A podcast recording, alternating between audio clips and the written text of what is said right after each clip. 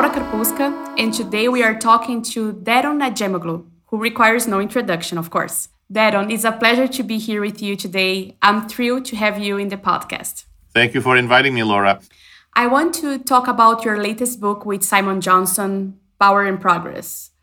But before we dive into the nitty gritty of the book, I would like to kick things off exploring the essence of the book's title.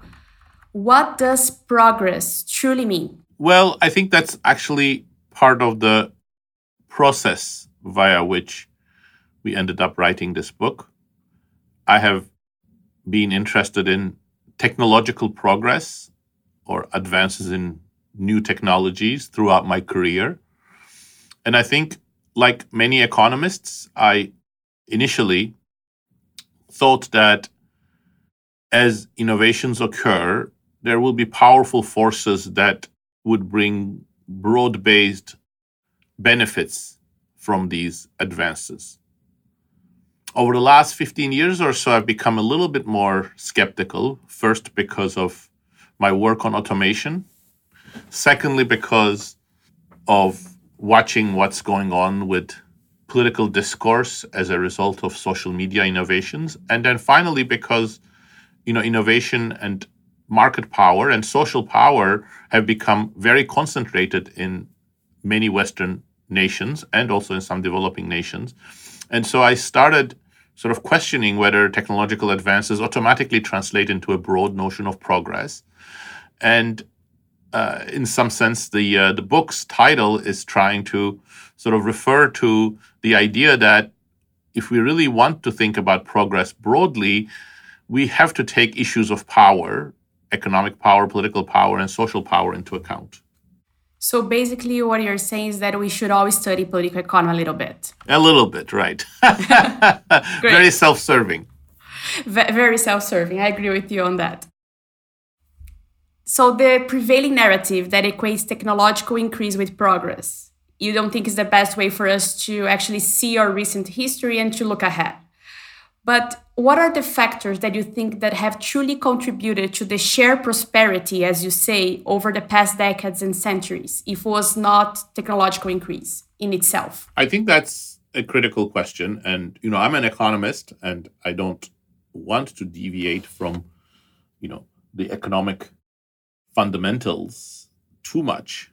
I think we've learned a lot from approaching the growth process from the viewpoint of economic models, how the market works, and you know what are the forces that create creative destruction and what are some of the implications of creative destruction. I think those are all useful perspectives.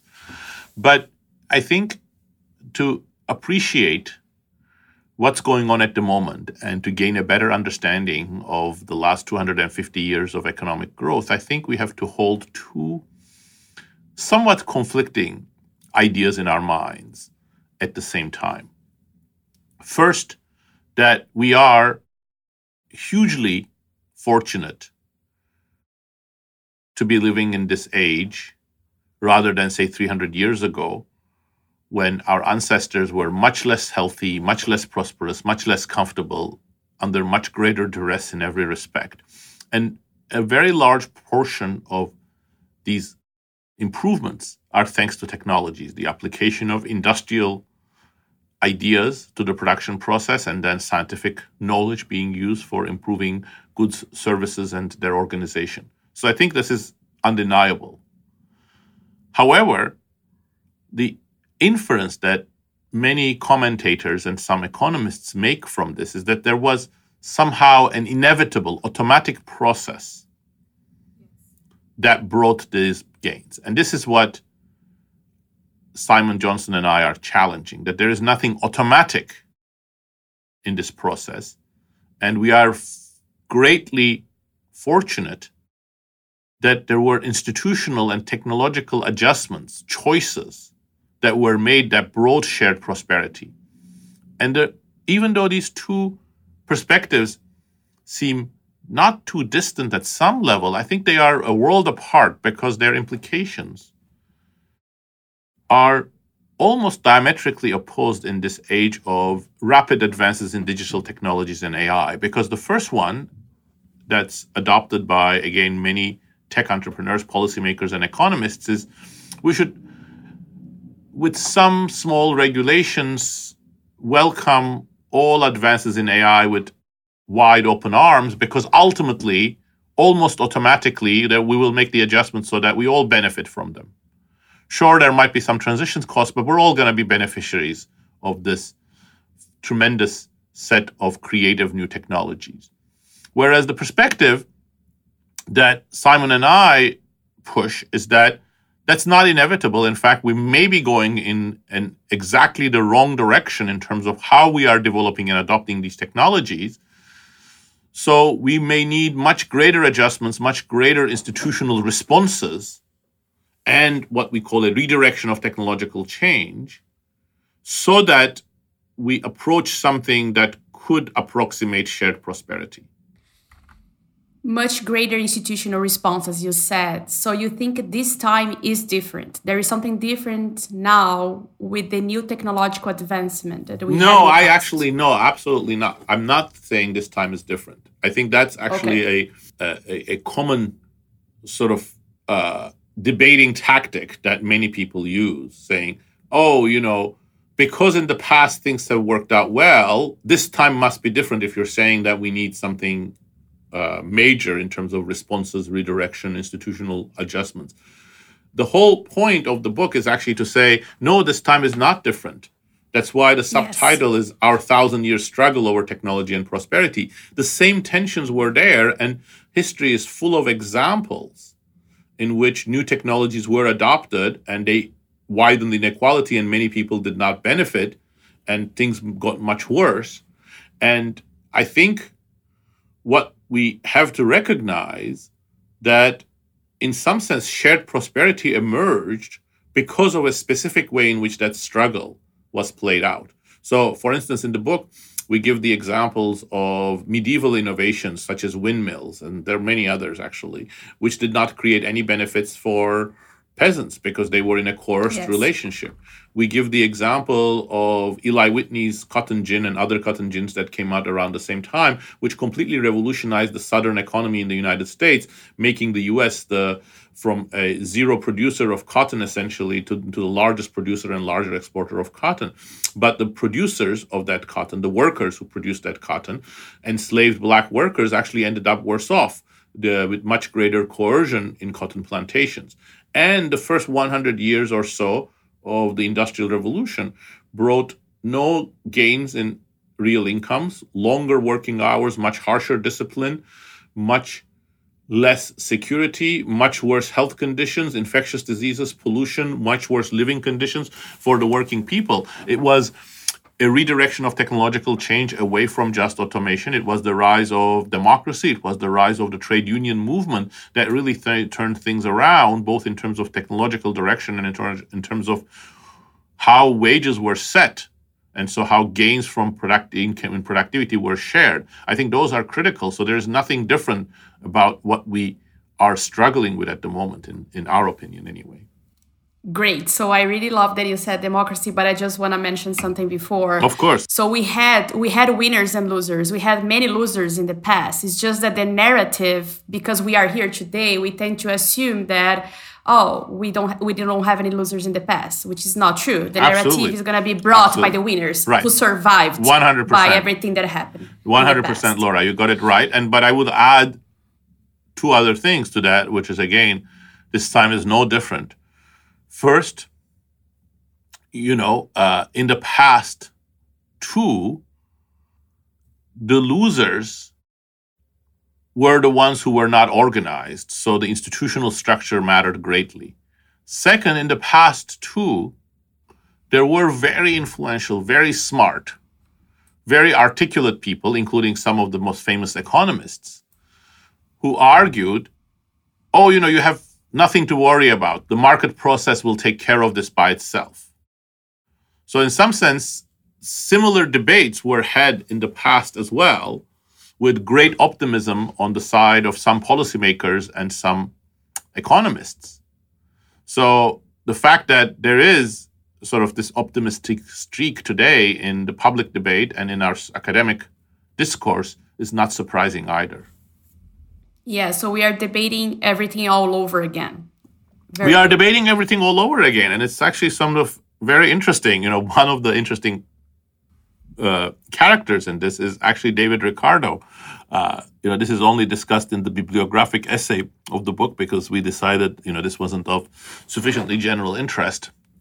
But David Ricardo started as, you know, one of the greatest economists of all times, obviously, and somebody who thought very deeply about technology. And so he started as a, as a, as a techno optimist, uh, arguing in Parliament, uh, where he was a member of Parliament, as well as in his writing, saying that you know, uh, technological advances cannot be bad for workers. And then uh, he changed his mind. And in the third edition of his Principles of Political Economy and in later writings, he started saying, you know, if technology goes in this automation mechanization direction, I cannot see how we're going to create jobs and income for low skilled workers, and the inequality implications of this are going to be terrible. So, in fact, economists themselves went through this struggle in their own minds as well. That's very interesting. I didn't know that. Very, very glad that you shared this. I was reading your book and uh, I actually thought at some point, oh, okay, so it was not the creation of washing machines that empowered women, but women that had to fight to empower themselves from the male dominant establishment. Of course, uh, this is a joke, uh, but uh, I was actually very surprised that uh, the discussion, the prevailing discussion is still that technology means that we're going to have this shared prosperity. So I'm very glad that you are bringing all these these points to. Uh, well, actually, that's a great example. Interview. I mean, I think uh, absolutely. I think women's empowerment is helped by uh, household appliances such as washing machines, yes, better ovens, refrigerators, microwaves so that's that's why the direction of technology matters. You know, in an even worse male-dominated society, some people may have blocked these technologies or they may have put less emphasis on them, even though the market for them was quite great. But we also know from the US that you know washing machines did not immediately remove the glass ceiling or the imbalance in if power within families or you know who takes care of children and so on. So that's a political process. And none of that would have played out the way that they did, for example, if women were not enfranchised. You know, the enfranchisement of women was itself a political struggle, actually, a very, very interesting one in the UK, where sometimes people ignore how contentious it was. And it was one that had true revolutionary elements. Great. So we are talking about people challenging the elites, and you talked about democracy before. So I'm going to just lead to the question what determines when new production techniques can actually increase wages, how technological growth can lead to progress or to share prosperity, as you call it? Okay, I think that's another central thing. This, you know, has been the theme of my work uh, over the last 15 years. Uh, some work I did by myself, some work I did with David Autor, and uh, especially a lot of work I have done with Pascual Restrepo. And I think it's a very simple but a very fundamental point as well. And mea culpa, you know, if you look at the, graduate textbook that I wrote in 2007, you know, this is not there. So I was sort of, uh, I'm criticizing what I argued in my, or what I uh, emphasized in my textbook as well. So essentially in economics, it is baked into our many of our models and the way our, our way of thinking that technological advances will bring higher labor demand and higher wages. How does that happen? Well, in the short or the medium term, that happens because we assume that there's a very tight relationship between average and marginal productivity. So, for example, if you have a Cobb Douglas production function where the elasticity of substitution between capital and labor is one, then average and marginal productivity are proportional. Or if you're in the vicinity of a production function like that, they're going to be very closely linked. What does that mean? Technology improves, so you produce more output, more output per worker, but that means also the marginal productivity of workers goes up. Now, in the long run, this might also come under more general conditions if you have very strong capital accumulation responses to increases in productivity. So why does this matter? It's like so far, sorry, I just took uh, 60 seconds to talk about something technical. It matters actually quite but a lot. It was great. It was very illustrative. uh, it actually matters greatly because employers don't pay workers for average productivity. A key thing that you know we learn in principles of economics in undergraduate and uh, and and of course in all graduate courses. Labor demand is a function of marginal productivity, which means what a worker brings to the production process, his or her contribution to production. Now, as soon as you have automation, which means substitution of machines for tasks previously performed by labor, the link between marginal and average productivity is broken. If you want to think of it in an evocative way, you can go to this often made prediction about the factory of the future, where people jokingly say the factory of the future will have two employees and a, a man and a dog. The man is there to feed the dog, and the dog is there to make sure that the man doesn't touch the equipment. So, okay, that whether that's utopia or dystopia, we can debate that. But the key is if anything approaching that factory is realized, you're going to have huge average productivity. You have one employee, perhaps the dog as well, you may want to count him, and a lot of output from the machinery. But if you think of what is the marginal product of that worker or what's the contribution of that worker to production, well, that's where the joke is. The contribution of the worker is nothing. He's there to feed the dog. So if that's the factory of the future, firms are not going to rush out to hire more men and their dog, and they're not going to pay them a very large wage. So the link between average and marginal productivity is broken. So if that's the case, and automation is the main direction in which new technologies go, we're not going to have higher wages. If we don't have higher wages, since you know a huge fraction, 95% of the population who are, you know, uh, or 90% of the population who are essentially workers or soft workers in the adult population, they earn their living in the, directly or indirectly through the labor market. That means it's going to be very difficult to have shared prosperity. So that is the key crux of the theoretical framework if indeed automation is such a powerful process, we're going to have a hard time building shared prosperity. Now, there comes the second key idea of both my work with Pascual Restrepo and the book is but technology is malleable. Technology never dictates and says all new techniques are going to be in the automation direction. We have a lot of choice. And the reason why some of the past concerns, such as from David Ricardo or from John Maynard Keynes, about technological unemployment haven't come to pass is precisely because we didn't use our scientific knowledge just for automation.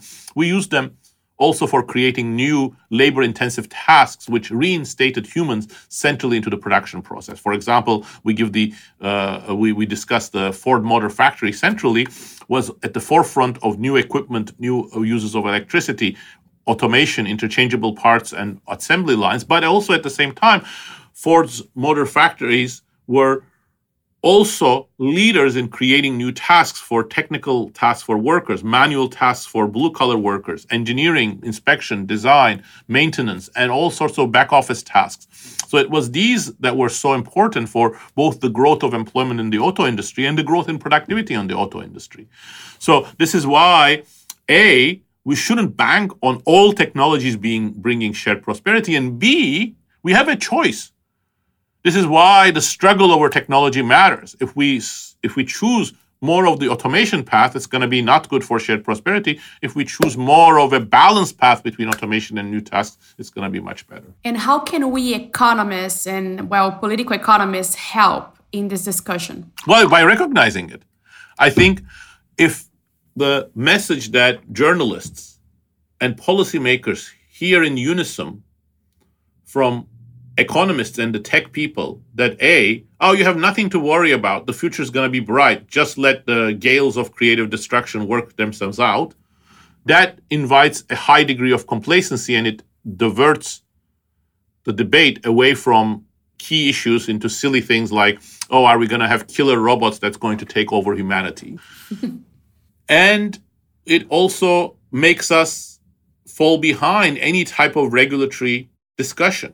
So I think the way that I put it is that 50% of the issue here is to agree on an aspiration, and that aspiration is redirect technological change in a more human complementary manner. What that means is create new tasks for workers, empowers, empower workers, empower citizens actually in the democratic domain. If you think of how social media works, and I've done some work on social media as well, and the book has you know two chapters on that. I think what is to me an inevitable conclusion is that the current way in which social media and online communication technologies have developed are is, is highly disempowering.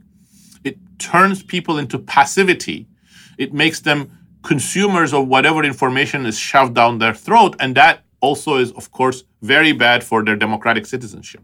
So it's the, I think the aspiration has to be can we redirect technological change in a way that's more empowering for workers, more empowering for citizens? And I think if we agree that that's a feasible and desirable goal, that's more than 50% of the achievement. Do you think that something that is prevailing us from doing that is, well, I'm going to put it like that, ignorance, because the prevailing narrative is that technological growth is always good? Or do you think there is also a problem in terms of incentives? in terms of how democracies today are organized and how the well the market for social media and these huge technological companies are is organized i think both i wouldn't say i wouldn't call it ignorance the way that the word that simon and i use is visions so once Vision, you recognize yeah. that technology has many directions and it's a choice then it becomes immediate it becomes obvious that powerful actors are going to have an oversized effect and sure, their interests are going to matter, but as much as their interests, it's their vision. So today's digital technologies, computer science, and AI cannot be understood without a vision that became so encompassing, starting with Alan Turing's work, which is that what we should strive for is autonomous, mach- intelligent machines. That is a particular vision. That wasn't the only vision that was available to people. Many other inspiring people, actually, people I find more inspiring, have articulated different ways of thinking of what we want from digital technologies. But the machine intelligence, autonomous machine intelligence view became prevailing. So it's not ignorance, but it is we are gripped by that vision, and that vision becomes more widespread beyond the small tech industry to journalists and to policymakers and to commentators. But incentives matter as well look, if we're going to redirect technological change and create a better sharing, you need worker voice. You cannot, for example, look, you know, the, the optics, but also the essence of the meeting between tech executives and senator, US senators was so wrong. You know, there we're talking about generative AI, which is going to influence millions of jobs in the next few decades. But the only people who are part of the conversation are a couple of US senators and uh, heads of the largest tech companies. Where are the workers? So you need worker voice. But worker voice cannot be just a neutral voice. You need to empower workers, a labor organization or unions or something. And not, not that I'm in favor of old style unions, nor do I think they're coming back, but you need some way of worker voice to be articulated. But look at the perspective of tech industries. The last thing they want is unionization. So, so their incentives is about pushing technology in a way that's away from the one that will be wanted by workers and worker voice. They also want to be monopolies in their sector. So you, if you want to encourage new ideas, new perspectives to come, they don't want that. So when they accept regulations, it's the regulation that's even worse for their competitors. So again, incentives matter there greatly. And uh, and of course, we also have to recognize another aspect of the economist's part in this. You know, I think as economists, we've bought too much into Milton Friedman's view that the only responsibility, social responsibility of business is to increase profits for shareholders and nothing else. I think that perspective is wrong, in my opinion. I don't think in any human relation you want to say the only thing I'm going to care about is shareholders and all of the other people I have, thousands of people that I interact with. I'm going to review them as tools, no more than tools, and I'm not going to take their welfare and their well-being, their ideas, their uh, uh, social exchange with me not into account. That I think is a very strange view, but it also encourages a particular path for these companies. You know, for example, if all you care about is your shareholders, especially short term returns for your shareholders, then you're going to want to eliminate labor costs, which means more and more demand for automation. Again, it pushes technology in a particular way. And I think broader ways of thinking uh, in which, you know, how can modern corporations work that while involving, like, for example, George Akerlof argued, that involve some degree of gift exchange, I think could be much more productive. Look, I'm not, I, I am completely convinced that the market economy, broadly construed under some regulation, is the best way of doing innovation. So I'm not articulating some sort of demand for communism or anything like that. But I think, again, it's a false dichotomy to say either you're like in favor of socialism or communism, or the Milton Friedman view of the only social responsibility is maximize short-term shareholder value. And again, that dichotomy, I think, leaves out the most interesting part where we have these choices about technology, who's going to benefit from them, how we can use technologies in a way that enriches how workers contribute to the production process. Very good. So we need some countervailing powers in Absolutely. this process and that's where again to institutions complement the market. Excellent. Yes, Exactly. To complement the market, especially because you said about short-term profits, uh, thinking just about the shareholders. Uh, but corporations have a saying in the political de- debates, right? So they have uh, probably a higher weight than the average citizen in terms Absolutely. of Absolutely. their democratic impact. So it's creating an externality in terms of how democracy works. Uh, absolutely. So we need some countervailing powers and more informed policy proposals and bring everyone to the table to discuss how we want to move forward. Absolutely. I mean, I think again, you know, this is to be nuanced. If you you're definitely, and we're not arguing, and I don't think anybody would argue that we should all sit around a table and we should design new AI algorithms together. Nor would anybody argue that we should all sit around and work out how nuclear technology should be designed. But I think the uh, the strength of democratic institutions is that it they provide voice to people about how technologies should be used. So, you know, better functioning democracies consulted their people about whether you know nuclear technology should be used for making more atomic bombs. In the same way, I think uh, informed citizenry having a voice about how sa- safe AI should be, in what direction AI should be developed, how it should impact democracy. I think those are things on which you want an informed citizenry's opinions. Very good. Before we wrap up, I have one question that we ask all our interviewees. If you could go back in time, what would you say to the young Daron? Oh my God. Well, of course, I mean, you know, I think my current view of technology and the political economy of technology is much richer than, you know, what I believed, say, in the 1990s when I was an assistant professor. But, you know, would I have imposed my current views on my younger self? I don't know because, you know, perhaps it was important that I work through those views myself, you know, confronting them with history, confronting them with evidence, and sort of refine my own thinking in the process. You know, I've been extremely lucky. I mean, this profession has been fantastic, more open and more engaging than I could have dreamed of when I decided to do a PhD in economics. So I think the openness of our profession, you know, has every profession, every discipline has its shortcomings, its blind spots, and all that. But I think the openness of our discipline, first to you know ideas about institutions and political economy, which were you know quite marginal uh, when I first started, and then became more important, and then now I think to a broader reevaluation of what technology is, what technology does, also what globalization is, what globalization does, and what we want from economic growth. I think those are actually quite encouraging. So I'm happy to have been part of the process and have learned through the process. That's great. Actually, I think part of the openness of the discipline is thanks to your work. So I think we are all glad with that and we are all taking the benefits of it. So thank you very much. Thank you, Laura. it. This was great.